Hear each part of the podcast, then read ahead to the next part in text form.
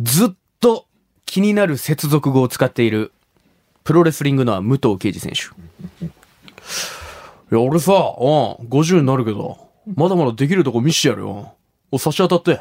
うん、次三冠ヘビー級組んでくれよ。うん、差し当たって。お、次の両国。うん、スワマ出してくれよ。差し当たって。お、これタイトル決定だ。ういし武藤敬司しか使ってない接続語この世で差し当たってでした。それでは行ってみましょう。プロレス人生相談。ローリングクレイドル。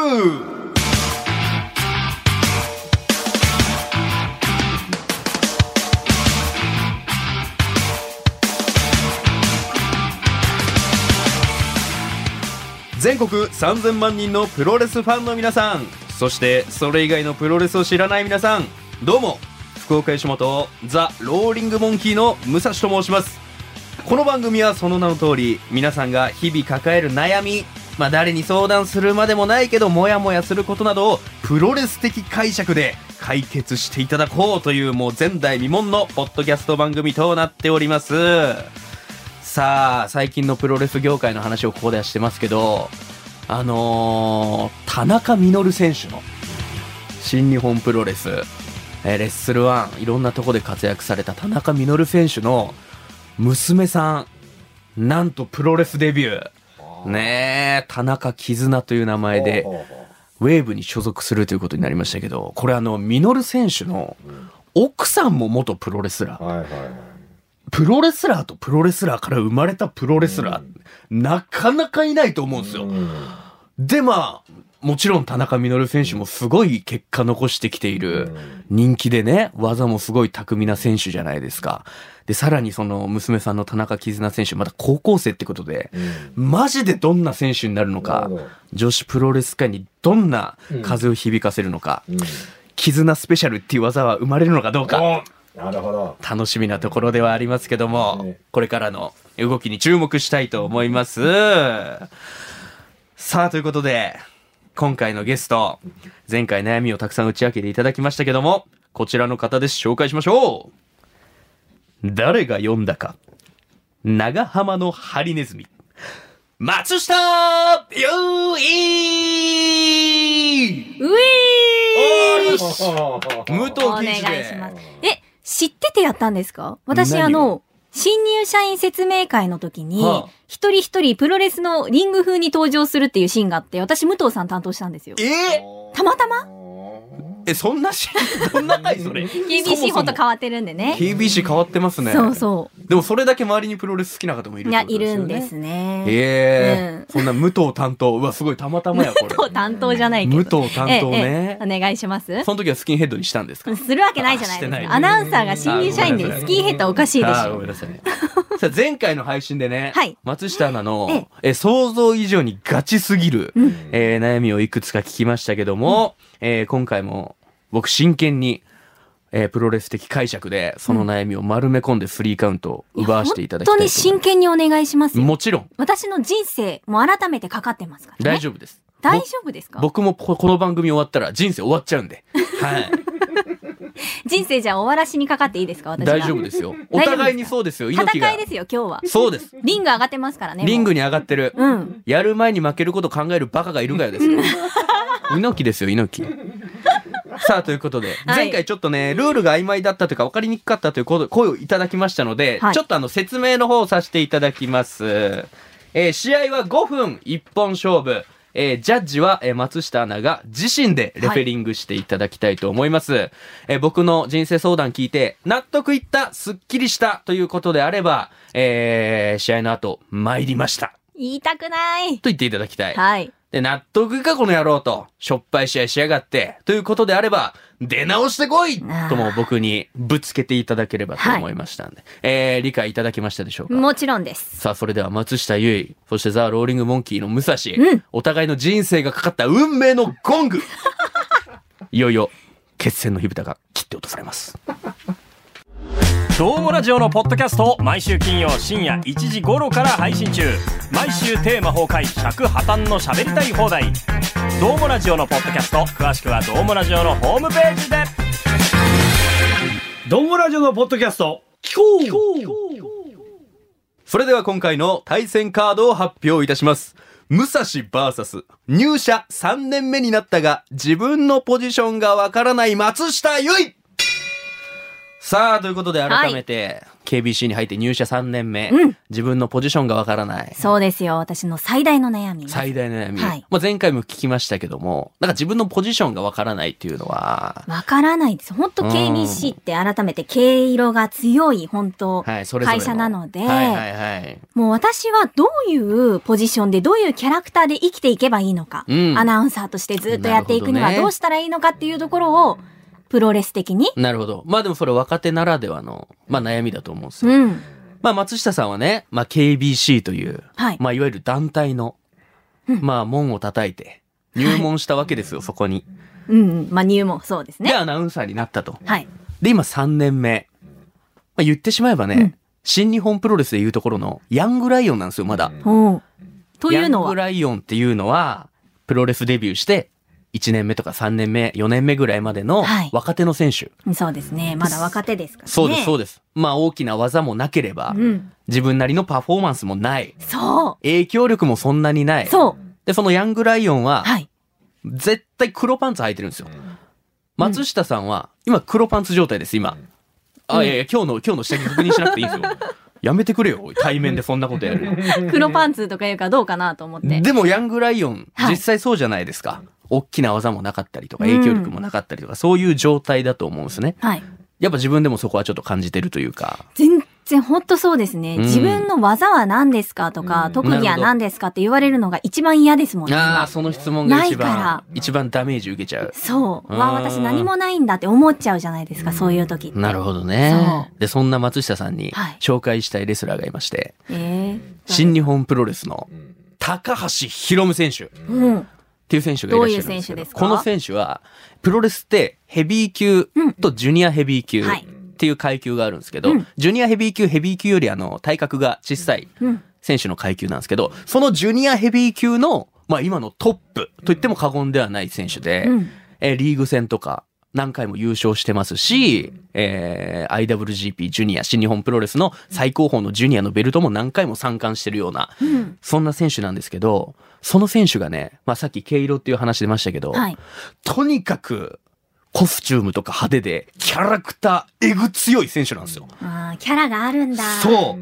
まあロングタイツで、はい。めっちゃカラフルなロングタイツで、うん。で、髪の毛も毛先赤く染めて。っていう選手なんですけど、はいその選手が、身なりだけじゃなくて、他と違うところって、はい。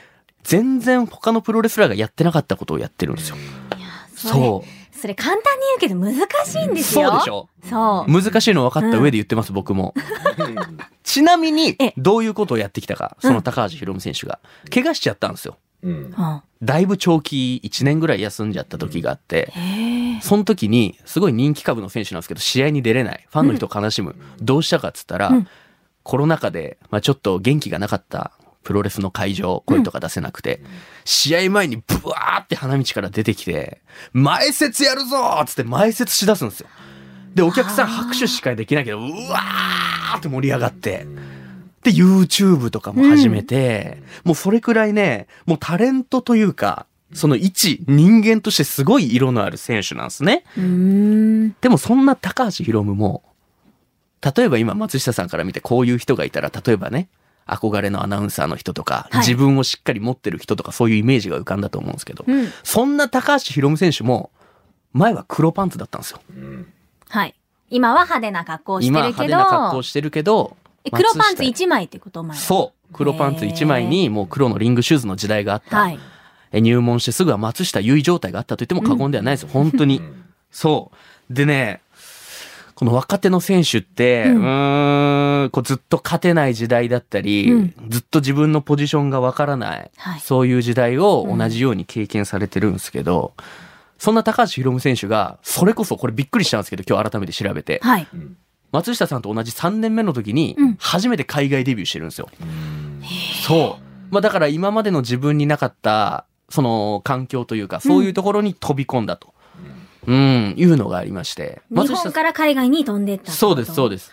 はあ。松下さんどうですか？なんか、自分の他のことに挑戦してみようみたいなことは言われてやってみたこととかあるんですか？いやー、言われてやってみたことはないんですけど、うん。私たちアナウンサーって、まあ、自分がしたいっていうことももちろんできるんですけど、うん。大体あの、こういう仕事してくださいって受注することが多い、受けることが多いので、自自分から飛び込もうっていう、その気持ち、まだなかったかもしれな。ないそう言われると。まあでももちろん高橋宏夢選手もいろんなきっかけとか巡り合わせがあってはい海外に行けたっていうのはあると思うんですけど、うん高橋宏夢選手が海外に行って、まあ最終的に一番メキシコで活躍したんですけど、うん海外でね、彼マスクマンになったんですよ。完全にマスクをかぶってマスクを活動していたかぶってってこと。へえ試合してて。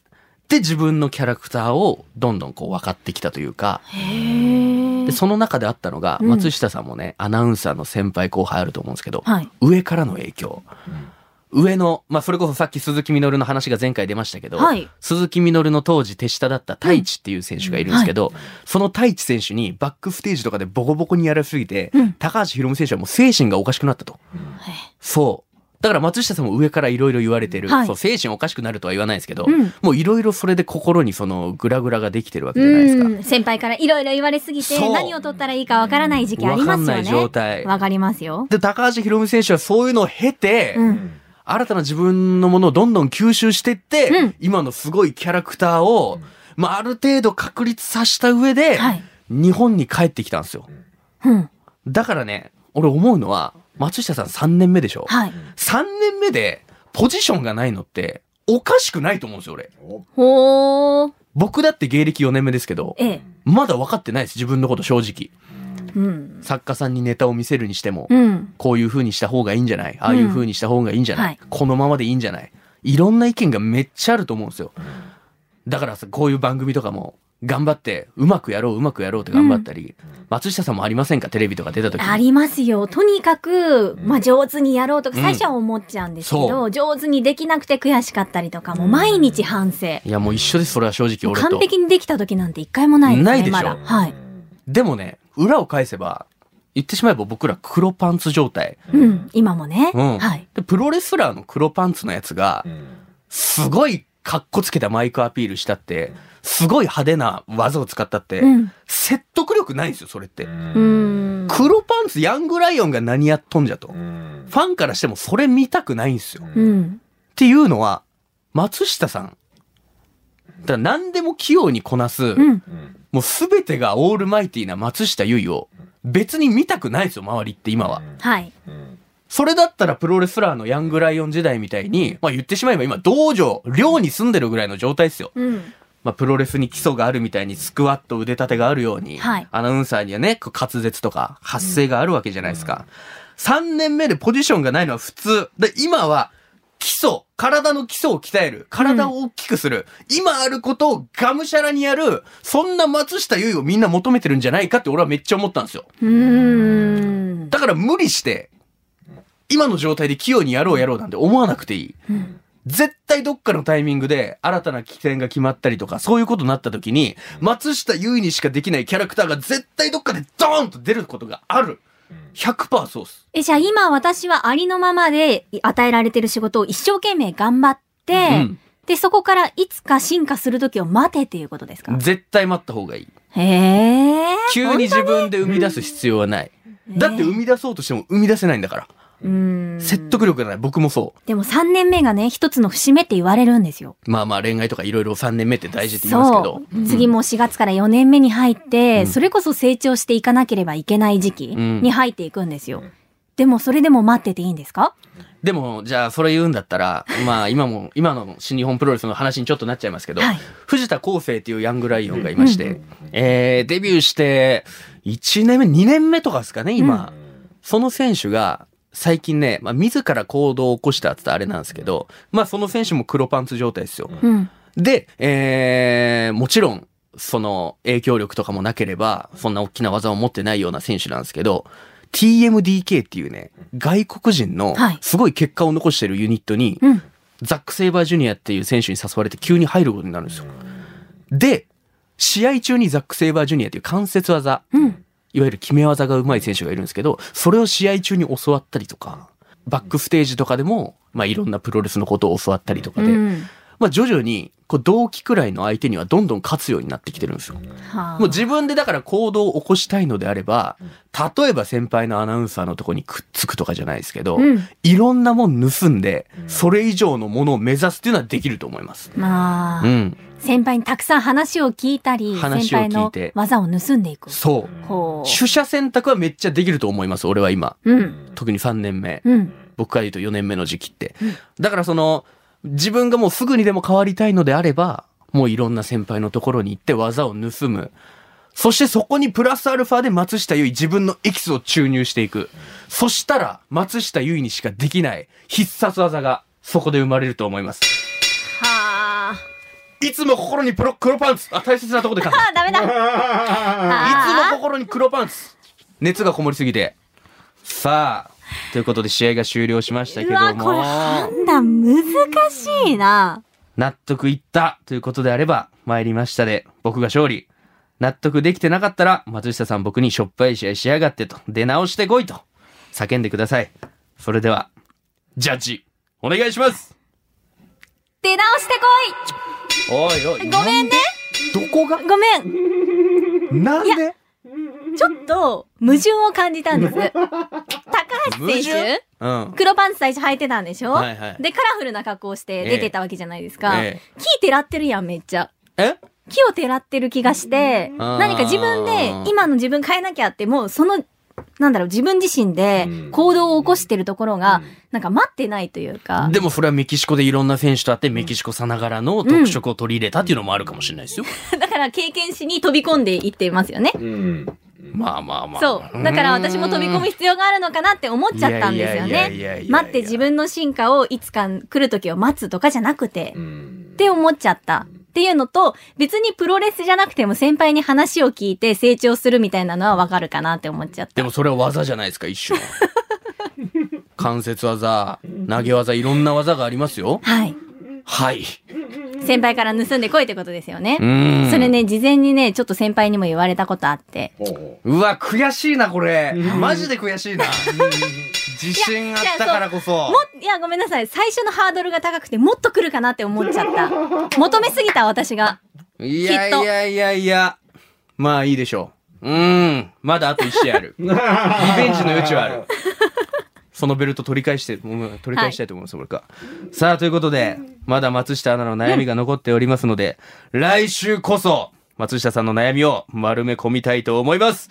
プロレス人生相談ローリングクレードル、毎週水曜日夕方5時頃配信。ハッシュタグ、プロレス人生相談で、感想、クレーム、煽り、何でも出てこいや